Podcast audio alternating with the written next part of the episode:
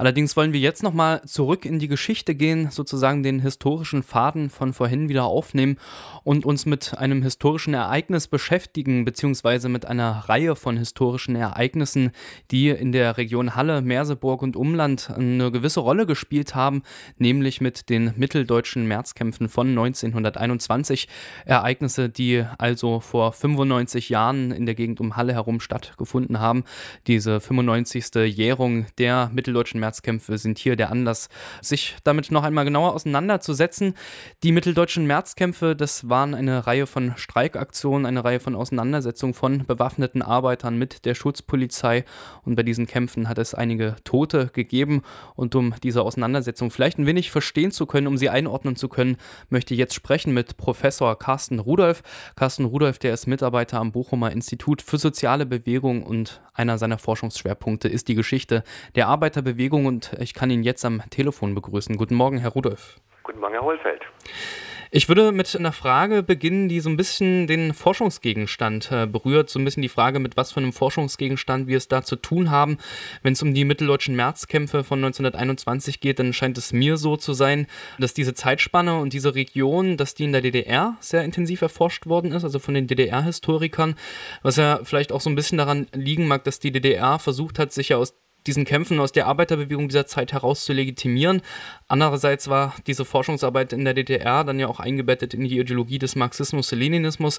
Mein Eindruck ist so ein bisschen, ich weiß nicht, äh, ob das mich jetzt täuscht, dass die mitteldeutschen Märzkämpfe von 1921, dass die heute eigentlich kaum noch Gegenstand von historischer Forschung sind. Teilen Sie da meinen Eindruck oder vielleicht anders formuliert, wie gut sind diese Ereignisse erforscht? Was gibt es da vielleicht noch zu erforschen?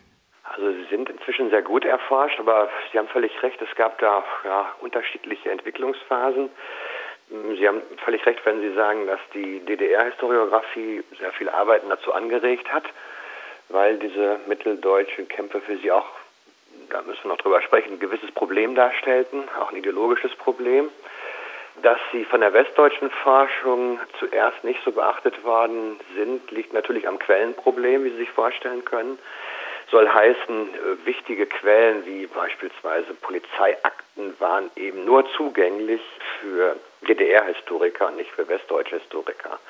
Insofern gab es, wenn Sie wollen, einen Archiv- und Quellenvorteil auf der Ostseite. Im Westen gerieten dann diese Konflikte etwas stärker im Mittelpunkt, auch mit der 68er-Bewegung und auch mit trotzkistischen Tendenzen an bundesdeutschen Hochschulen und mit einer Faszination für anarchistische Tendenzen, die auf einmal in Deutschland auch zu entdecken waren.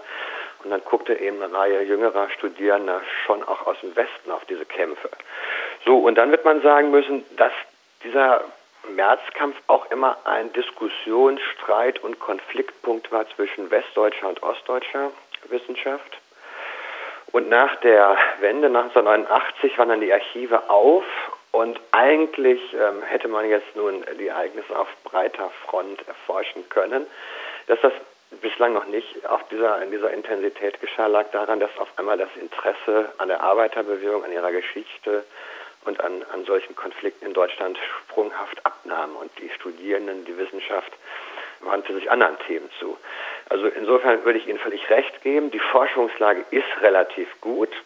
Die Quellen sind da, aber das Interesse ist nicht so stark. Und wie Sie gesagt haben, auch ein äh, Thema, das von verschiedenen Historikern dann äh, umstritten zu sein scheint. Ich würde vorschlagen, dass wir direkt in den März 1921 einsteigen oder vielleicht auch ein wenig in die Zeit davor. Hier im Morgenmagazin ist vorhin vor einer halben Stunde ungefähr schon der Kapp-Putsch Thema gewesen. Deswegen, weil sich ja heute auch sozusagen der Generalstreik gegen den Kapp-Putsch jährt. Und das ist ja sozusagen genau die Zeit davor, der Kapp-Putsch und seine Abwehr. Das ist im März 1920 gewesen. Jetzt kam es dann genau ein Jahr später schon wieder zur Unruhen. Das heißt, es ist eine Zeit gewesen, die von großen Spannungen geprägt war, die auch von bewaffneten Auseinandersetzungen geprägt war. Welche sozialen und politischen Faktoren haben da jetzt erstmal unabhängig vom konkreten Auslöser eine Rolle gespielt und vielleicht auch gerade hier in Mitteldeutschland? Also wir gucken ja mit staunenden Augen auf so eine Entwicklung und äh, betrachten das ja inzwischen als ähm, Ereignisse, die auf einem anderen Stern abspielen, weil wir ähm, zum Glück sowas in der, in der deutschen Geschichte alles gar nicht mehr kennen, jedenfalls in der jüngeren. Also die Zeit, die unmittelbare Nachkriegszeit, die eben den Kapputsch und auch die Ereignisse in Mitteldeutschland prägten, waren natürlich durch unglaublich starke soziale Verwerfungen gekennzeichnet. Und insbesondere in der Arbeiterschaft gab es durch den Friedensschluss und die Revolution große Hoffnungen, dass sich nicht nur ihre politische, sondern auch ihre soziale Lage spürbar besserte. Und diese Verbesserungen, die traten nun äh, zunächst gar nicht ein. Es gab, gerade 1921 spürte man das dann schon doch eine sehr starke Inflation, die auch Löhne und Gehälter entwertete und ähm, das nahm zu. Es gab gerade in manchen Regionen, nicht in allen, eine erkleckliche Zahl von, von struktureller Arbeitslosigkeit und auch von Arbeitslosigkeit. Sie gucken auf Belegschaften, etwa in den Leunerbergen, die sind sehr jung, haben keine ähm, gesellschaftliche Erfahrung. Viele kommen aus dem Krieg zurück. Also Sie sehen eine, eine, eine Gesellschaft, die wirklich in sozialem Aufruhr ähm, äh, ist und die durch äh, erhebliche politische Spannungen geprägt ist, hinter denen soziale und wirtschaftliche Konflikte stehen. Der unmittelbare Auslöser der Märzkämpfe, der ist ja dann gewesen, dass die Regierung Ebert, also die sozialdemokratische Regierung, Einheiten der Schutzpolizei ins Mansfelder Land geschickt hat. Mansfelder Land, das ist so das Gebiet zwischen Halle und Halberstadt. Was war denn für Ebert da jetzt der Anlass, dort Schutzpolizei ins Mansfelder Land zu schicken? Na, da gab es auch, oder gab es eigentlich einen Streit drum, also wer jetzt dazu beiträgt, dass es eben zu den Unruhen kommt. Es gibt eigentlich zwei Ursachen. Und die eine Ursache ist die, dass sie sich die Parteienlandschaft als ungefestigt vorstellen müssen. Die Vorgeschichte ist eigentlich eine Vorgeschichte, die sehr stark die KPD betrifft. Diese relativ kleine damalige kommunistische Partei wollte auf der einen Seite sich mit den unabhängigen Sozialdemokraten vereinigen. Ähm, das ist eben die Partei gewesen, die sich dann während des Krieges von der Mehrheitssozialdemokratie abspaltete diese Bündnisoption, wenn Sie so wollen, etwas nach rechts, warf aber eben das Problem auf, dass es viele Kritiker gab, die nach links radikal abwanderten. Und deswegen saß die KPD auf einmal in einer Situation, wo sie sich eben mit den unabhängigen Sozialdemokraten vereinigen wollte, auf der anderen Seite sich aber mit der kommunistischen Arbeiterpartei nun eine linksradikale Gruppierung, die durchaus Unterstützung fand, gerade in Mitteldeutschland abspaltete. So, und in diesem äh, Spagat bewegte sich jetzt die kommunistische Politik. Hinzu kamen dann noch Einflussversuche von der Komintern, also aus Moskau, auch sehr direkt oder Petersburg. Und eigentlich versuchte sie eine Aktion nach vorne, um, um, um loszuschlagen, um, um zu zeigen, wir bewegen die Dinge, wir verändern was. Und in, in dieser Suchbewegung gab es allerdings auch Uneinigkeiten. Ein Teil sagte, das ist jetzt doch zu riskant, wir wollen keine putschistische Aktion machen. Ein anderer Teil drängte auf Aktionen, auch um die linksradikalen Tendenzen zufriedenzustellen. Und es kam eben dazu, dass durch eine Verkettung auch von manchmal etwas unglücklichen Ereignissen zu einem Punkt sich die Dinge in der KPD nach links bewegten, und unterstützt wurden auch von den Emissieren der Kommentaren. Das hieß, wir müssen was machen, wir müssen losschlagen. Was übrigens dann auch von Lenin äh, gedeckt war. Das war sozusagen der Übergang zu einer offensiven äh, Strategie. Auf der anderen Seite die Schutzpolizei und die preußische Regierung oder auch die Reichsregierung, die wussten natürlich, dass äh, irgendwelche Ereignisse beforschen, dafür gab es Spitzel, dafür konnte man die kommunistischen Zeitungen einfach lesen. Und es gab auch schon vor diesem sogenannten Märzaufstand erhebliche Unruhe in der Region Halle. Es gab Plünderungen, es gab wilde Streiks, es gab zu Gewalttätigkeiten. So, und in der Situation äh, schickte dann der Hörsing eben die Schutzpolizei, die man sich nicht so wie heute vorstellen darf, die war schwer bewaffnet mit Maschinengewehren, auch mit, mit, mit, mit Haubitzen, in das äh, Revier das Mansfelder Revier. Und in der Situation entschied sich auf einmal die KPD-Führung, wir müssen jetzt losschlagen. Das heißt, der ursprünglich geplante Aufstand wurde wegen des Einsatzes der Polizei nur vorgezogen. Oder anders gesagt, hätte der Hörsing seine Polizisten nicht da reingeschickt, hätte es den Aufstand auch gegeben. Deswegen ist es falsch zu sagen, dass einige getan haben in der Geschichtswissenschaft und auch die, die DDR-Historiografie dann häufig vertreten hat, der Auslöser des Aufstands waren sozusagen die Polizei. Aber genauso falsch ist es, glaube ich, zu sagen, die Polizei hatte nicht einen gewissen Anteil an der Radikalisierung und an der, an der Form der Konflikte. Ja, ähm, da sieht man eben, dass diese Präventivstrategie der Polizei mit Maschinengewehren und schwer bewaffnet da reinzugehen nun gerade diesen Konflikt anheizte und nicht irgendwie pazifizierte. Also Sie haben jetzt äh, beschrieben, dass es sozusagen innerhalb der KPD so einen Strategiewechsel gegeben hat hin zu offensiveren Aktionen, ähm, was man vielleicht auch so beschreiben könnte als einen putschistischen Kurs. Ähm, und es ist sozusagen, ähm, Sie haben das jetzt sozusagen offen gelassen, ob das jetzt sozusagen ähm, direkt ausgelöst wurde durch de, das Schicken der Schutzpolizei ins Mansfelder Land oder ob das sozusagen ohnehin auch passiert wäre, sozusagen durch die Pläne der KPD. Was ja vielleicht äh, so ein bisschen dann auch noch die Frage ist, ist ja die Motivation der Regierung halt tatsächlich tatsächlich dann dort Schutzpolizei hinzuschicken, kann man da nicht vielleicht auch so ein bisschen davon ausgehen, dass es da einfach ein Anliegen von Ebert gewesen ist, ähm, sozusagen bewaffnete Arbeiter breitflächig zu entwaffnen, also Waffen, die ja vielleicht vom Kapputsch auch ähm, und von, dem, von, der, von der Abwehr des Kapputsches da noch gewesen sind. Ja, genau. Es stand also die Erfahrung des, des Kapputsches allen Handelnden vor Augen und der Ereignisse danach. Das heißt, in Deutschland waren auch infolge des Krieges unglaublich viele Waffen in, in Umlauf. Es gab geheime Waffenlager der Rechtsextremisten.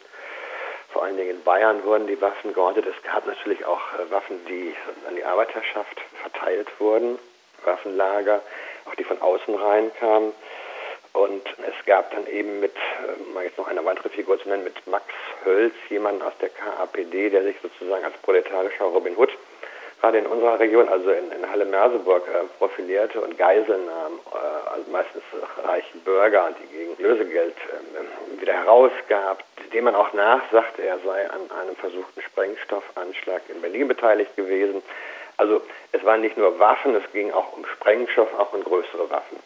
Äh, und da war eben die Befürchtung äh, der Regierung, dass man äh, sozusagen in dieser Industrieregion nochmal das erleben könnte, was man nach dem Kapputsch im Ruhrgebiet erlebt hatte. Also den Aufbau einer roten Armee mit Gewalt und der Versuch sozusagen über eine putschistische Aktion in Teilen Deutschlands die Macht äh, zu ergreifen. Das war die eine Befürchtung.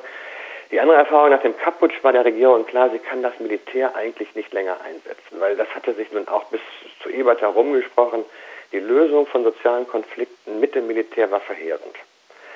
Das führte eben dazu, dass nun gerade die preußische Regierung alles tat, um das, was das Militär eigentlich wollte, äh, alles tat, um den Einsatz von Kräften der Reichswehr, des Militärs zu verhindern.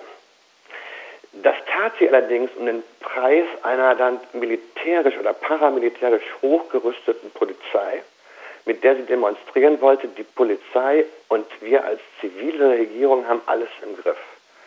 Und das erklärt dann eben dieses unglaublich harte Einschreiten der Polizeikräfte und der Regierung.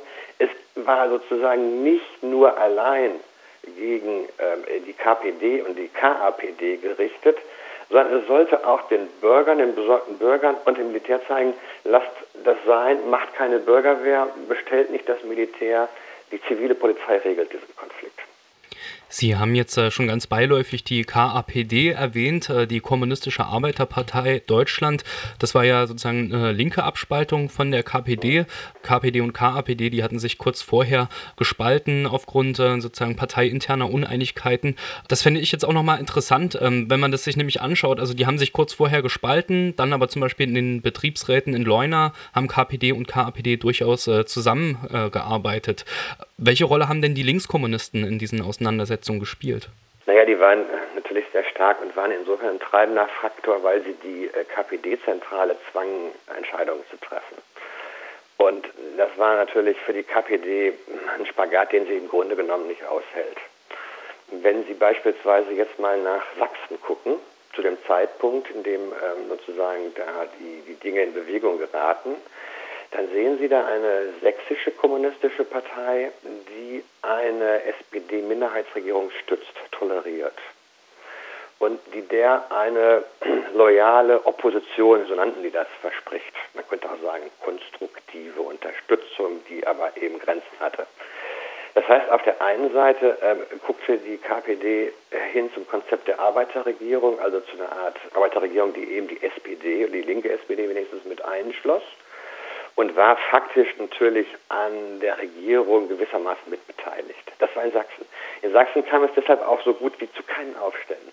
Wenn Sie aber jetzt in die, in die, in die preußische Provinz gucken, also da, wo die, wo die äh, KPD jetzt äh, eben nicht dieses Konzept der Arbeiterregierung durch eine Unterstützung der äh, USPD und SPD Minderheitsregierung verfolgte, da, da trat sie auf einem ganz anderen Bein. Da war sie viel stärker herausgefordert von einer KAPD, die ja teilweise auch die KPD überflügelte an Aktivität, auch an, teilweise an, an, an Mitgliedschaft. Und diese KAPD, äh, die verlangte natürlich jetzt eine Aktion und äh, die äh, wollte ähm, sich jetzt nicht äh, aufhalten mit der Unterstützung von Sozialdemokraten. Und ähm, die zog natürlich die KPD mit und deswegen finden sie natürlich in den, in den Betrieben, äh, da wo es dann zu Streiks kommt oder auch zu Gewalttätigkeiten, häufig Beschäftigte oder Arbeiter Seite an Seite. Die fragen dann nicht, bist du jetzt in der KAPD oder bist du in der KPD, ähm, sondern die empfinden das jetzt eben als, als, als Gebot der Stunde, ähm, damit zu kämpfen. Ich spreche hier mit Professor Carsten Rudolf über die mitteldeutschen Märzkämpfe von 1921. Wir haben äh, schon gesprochen über die Ursachen und äh, den Auslöser dieser Auseinandersetzung und wir haben so ein bisschen uns äh, die unterschiedlichen Parteien angeschaut, die da beteiligt gewesen sind. Ähm, KPD und KAPD als zwei Parteien äh, der Arbeiterbewegung, die aufgerufen haben zum Streik in dieser Situation, wo es im Mansfelder Land zu Konflikten gekommen ist. Ich glaube, das wäre nochmal sozusagen wichtig, wenn wir über dieses historische Ereignis äh, sprechen, zu sagen, worin also bestand dann diese Streikaktion? Was ist da passiert? Naja, auch, auch da gab es sozusagen, wenn man mal genauer guckt, unterschiedliche Konzepte. Also woran man sich traf, war sozusagen, äh, dass man sich jetzt erstmal empörte gegen die sozialen Ungerechtigkeiten, ähm, gegen die Ergebnisse des Kapp-Putsches. Das lag in der Luft. Und die Parole, die dann ausgegeben wurde, war erstmal die eines Generalstreiks. Und dieser Generalstreik wurde aber, hatte gewisse Schwerpunkte, wurde aber, war regional sehr begrenzt, teilweise lokal. Und man hoffte eben ähm, von, von diesem Generalstreik ausgehend ähm, ein gewisses politisches Fanal auch an andere Regionen in Deutschland abzugeben, um dann zu einer großen ähm, äh, Streikbewegung zu kommen. Ja, und die Ziele sind schon wieder unterschiedlich. Also die Ziele auf der KPD-Seite liegen eher darin, die Reichsregierung unter Fehrenbach zu stürzen, notfalls auch einen Rechtsruck in Kauf zu nehmen, aber da aus den Regionen eben so Arbeiterregierungen aufzubauen, ähnlich wie in Sachsen. Äh, bei der KPD sind die Ziele auch nicht so ganz klar auszumachen. Also die versprechen sich durch diese Aktion eine Revolutionierung der Arbeiterschaft, die sozusagen in diesen Streiks und in diesen Kämpfen lernt, ähm, selbstständig zu agieren und erhofft sich natürlich auch, dass diese, diese Streik- und, und, und, und äh, Kampfbewegung ähm, auf andere Teile ähm, Deutschlands überspringt. Wobei sie natürlich auch in Kauf nimmt, dass sozusagen das, dass das Ganze nach ähm, rechts äh, wegrutscht. Weil hat man eben nochmal einen Grund und der, der, Feind ist noch klarer, wenn der Fehrenbach beispielsweise durch noch ein weiter rechtsstehendes Kabinett abgelöst wird. Und dahinter steckt dann eben der Glaube, man könnte durch doch so eine Art permanenten Kampf und permanente Offensivstrategie ähm, Schritt für Schritt ähm, die Verhältnisse verändern. Unterm Strich muss man natürlich sagen, waren die Märzkämpfe sowohl für die äh, KPD als auch für die KPD ein völliger Fehlschlag. Wenn man jetzt sagt, dass es ein Fehlschlag gewesen ist, ähm, was kann man da für Ursachen dafür ausmachen? Also woran sind diese Kämpfe damals für die Arbeiterbewegung gescheitert? Ja, das eine ist, wie gesagt, dass, dass es eben gar nicht so sehr äh, um die soziale Lage für die Führungsgruppen der kommunistischen Parteien ging, sondern dahinter parteiinterne Konflikte standen, Konflikte zwischen KPD und KAPD. Wobei die Komintern und auch Lenin eine, eine verhängnisvolle Rolle gespielt haben, denn die ursprüngliche KPD-Zentrale hat immer betont, äh, es muss ein klarer Strich gezogen werden zwischen, ich sage das mal in meinen Worten, soliden kommunistischen Parteien, die eine realistische Politik betreiben. Und dazu zählte beispielsweise Paul Levy eben seine KPD und denjenigen Teilen in der KPD und vor allen Dingen der KAPD, die eben nicht zu einer realistischen Politik neigten. Und die Kommentaren spielte sozusagen mit beiden. Soll heißen, in der Kommentaren selber gab es die KPD, aber die Bolschewiki sagten, anders als Levi das wollte, wir werfen jetzt die KAPD nicht raus, die soll auch einen gewissen Status bekommen in unserer äh, kommunistischen Internationale. Und, da haben sie eben das Problem, dass sie auf einmal in der kommunistischen Internationale zwei nationale kommunistische Parteien haben, die sich aber in dem nationalen Land, in Deutschland, bekämpfen, befehden und sich gegenseitig zu übertrumpfen versuchen. So, und das, das treibt sozusagen äh, diesen Konflikt und da ist eine Ursache auch für das Scheitern der ganzen Aktion, weil die handelnden Personen, die Führungskräfte, die die Streikaufrufe machten, die Zeitungen geschrieben, die die Waffen austeilten, weil es denen eben nicht nur allein um die Sache ging, sondern auch um handfeste, hochproblematische, innerparteiliche und zwischenparteiliche Streitereien. Da würde ich den ersten Grund sehen.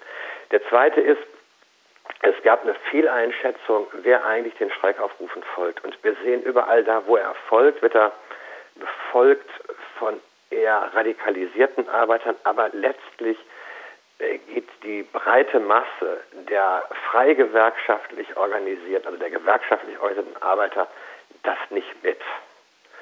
Das liegt natürlich auch an der kommunistischen Politik, die schon vorher und dann erst nachher recht zum Kampf in den äh, freien Gewerkschaften äh, gegen alle, die da mitmachen und nicht Kommunisten sind, aufgerufen hat. Das heißt, es scheitert zunächst erstmal am Proletariat selber, wenn Sie so wollen, an der Mehrheit des Proletariats. Es scheitert an den Gewerkschaften, es scheitert dann an den Arbeitern, die sich der USPD, der rechten USPD und der MSPD zuordnen. Es scheitert dann auch daran, dass sich die Versuche, etwa Erwerbslose zu mobilisieren, doch als nicht ein wirklich gangbares Mittel der Revolutionierung der Verhältnisse darstellen. Es bleibt isoliert auf wenige Betriebe. Leuna ist, Leunawerk ist ja sozusagen eigentlich, die, also es sticht hervor, weil es äh, sozusagen schon fast solitär ist. Es bleibt isoliert, räumlich isoliert. Der Funke springt ähm, überhaupt nicht äh, über. Und dann sehen Sie ja selbst die, die, die, die Akteure, wie die sich verhalten. Also es ist ja jetzt nicht nur ein Urteil der Geschichtswissenschaft, was ich jetzt hier fällen würde, dass das äh, gescheitert ist, sondern Sie sehen, wie dann auch bestimmte Akteure, die erst beim Aufstand mitgemischt haben, auf einmal hinterher schreiben, naja, das war irgendwie doch übereilt angelegt, das hätte man so nicht machen können. Das heißt, die übernehmen dann nicht die Verantwortung, sondern reden sich raus. Das ist bei Karl Radek so, das macht dann auch die kommunistische Internationale. Und überbleibt dann, dass man sagt, naja, die Arbeiter wollten die Aktion, die kommunistischen Führungen haben die unterstützt, ähm, weil man sie nicht gegen die Massen stellen soll, so getreu dem Lenin. Äh, es ist besser, äh, sich zu irren, als gegen die Massen sich zu stellen. Und da wird die Schuld natürlich auf die Sicherheits- und Ordnungskräfte geschoben, die auch natürlich einen Anteil an Schuld haben, das ist gar nicht äh, wegzuschieben. Aber wie gesagt, die waren nun nicht der, der, der Auslöser. Sonst hätte man ja auch fragen müssen, warum es nicht in anderen Regionen Deutschlands zu solchen Aufständen gekommen ist. Da gab es ja auch polizeiliche staatliche Repression. Also wir sehen, dass der mitteldeutsche Märzkampf, dass der in eine Niederlage gemündet ist und wir sehen, dass damit verbunden eben auch gewesen ist, dass ähm, die verschiedenen kommunistischen Kräfte innerhalb der Arbeiterbewegung, dass die sich äh, zerrieben haben. Ähm, wenn man äh, jetzt abschließend vielleicht dann nochmal einen Blick drauf wirft auf die langfristigen Folgen, würden Sie sagen, dass sozusagen die Niederlage der mitteldeutschen Märzkämpfe, dass das ähm, die Niederlage der Arbeiterbewegung in dieser Zeit insgesamt eingeläutet hat, wenn man eben dann zum Beispiel auch den äh, aufsteigenden Nationalsozialismus Rechtssozialismus mit einbezieht, vor dem ja die Arbeiterbewegung letztlich äh, grandios gescheitert ist? Na, das würde ich nicht so sagen. Also ich bin immer vorsichtig mit zu urteilen. Da war was ganz zu Ende und äh, da wird das eingeläutet. Also erstmal sehen Sie ja, dass es da noch relativ viel Bewegung gab in den kommunistischen Parteien. Das waren ja noch keine stalinistischen Parteien. Das heißt, die Dinge hätten sich ja auch noch anders verändern können. Das tun sie ja auch. Die, die, die KPD rückt dann erstmal ab von so einer Putschtaktik und dieses Phänomen der KAPD, was da so einen ungeheuren Aufschwung nimmt, verflüchtigt sich ja auch geradezu wieder. Es gibt dann ja in den Jahren danach keine wirklich starke syndikalistische oder anarchistische ähm, äh, Arbeiterbewegung mehr. Die ist ja eh untypisch für Deutschland gewesen. Ich würde sagen, dass es dann nochmal im Herbst 1923, also nach den äh, Märzkämpfen, zu so einer Entscheidungssituation kommt. Und da würde ich erst, nach 1923 würde ich erst die Zäsur setzen. Also da, wo Sie sehen, dass dann auf einmal in Thüringen und dann auch in Sachsen, aber auch in, in, in Braunschweig und anderen Ländern es zu sozialdemokratisch-kommunistischen Regierungen kommt. Und da stellt sich dann nochmal die Entscheidungsfrage, ähnlich wie, ja, ein bisschen ähnlich wie im, äh, wie im März 1921, wie sich eigentlich die KPD verhält. Und sie muss sich entscheiden, ob sie sozusagen den Weg einer demokratisch-kommunistischen Partei nimmt, die von, ähm, von, von putschistischen Abenteuern äh, abrückt, oder ob sie dann eben doch geht auf den Weg zur, naja, zur illoyalen Opposition gegenüber der Demokratie, wo sie dann auch auf Gewalt und auf, auf Revolution setzt.